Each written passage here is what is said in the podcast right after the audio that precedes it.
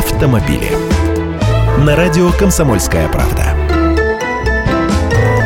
Здравствуйте, я Андрей Гречаник. Про штрафы давайте поговорим на примере Москвы, но этот пример показателен. Нарушители стали реже оплачивать дорожные штрафы, причем в 4 раза. За полгода столичное управление Федеральной службы судебных приставов получило от госавтоинспекции более полутора миллионов постановлений о нарушениях, штрафы за которые должники не оплатили вовремя.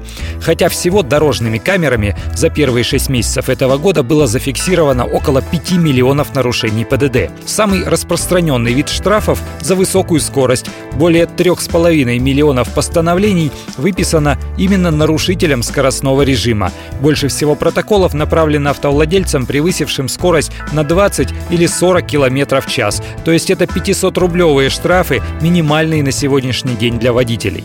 На втором месте по количеству нарушений выезд на выделенную полосу для общественного транспорта. В первой половине 2015 года за это нарушение в столице оштрафовали 641 тысячу водителей. Еще 83 тысячи штрафов были выписаны автовладельцам, которые ехали по обочинам на МКАДе. Правда, это нарушение камеры научились фиксировать только в апреле этого года, так что и количество наказаний небольшое, но и люди пока не все знают. На очереди фиксация камерами проезда на красный и выезда за стоп-линию, ну и увеличение количества камер, причем более чем вдвое, в том числе и за счет мобильных, установленных на маршрутных автобусах.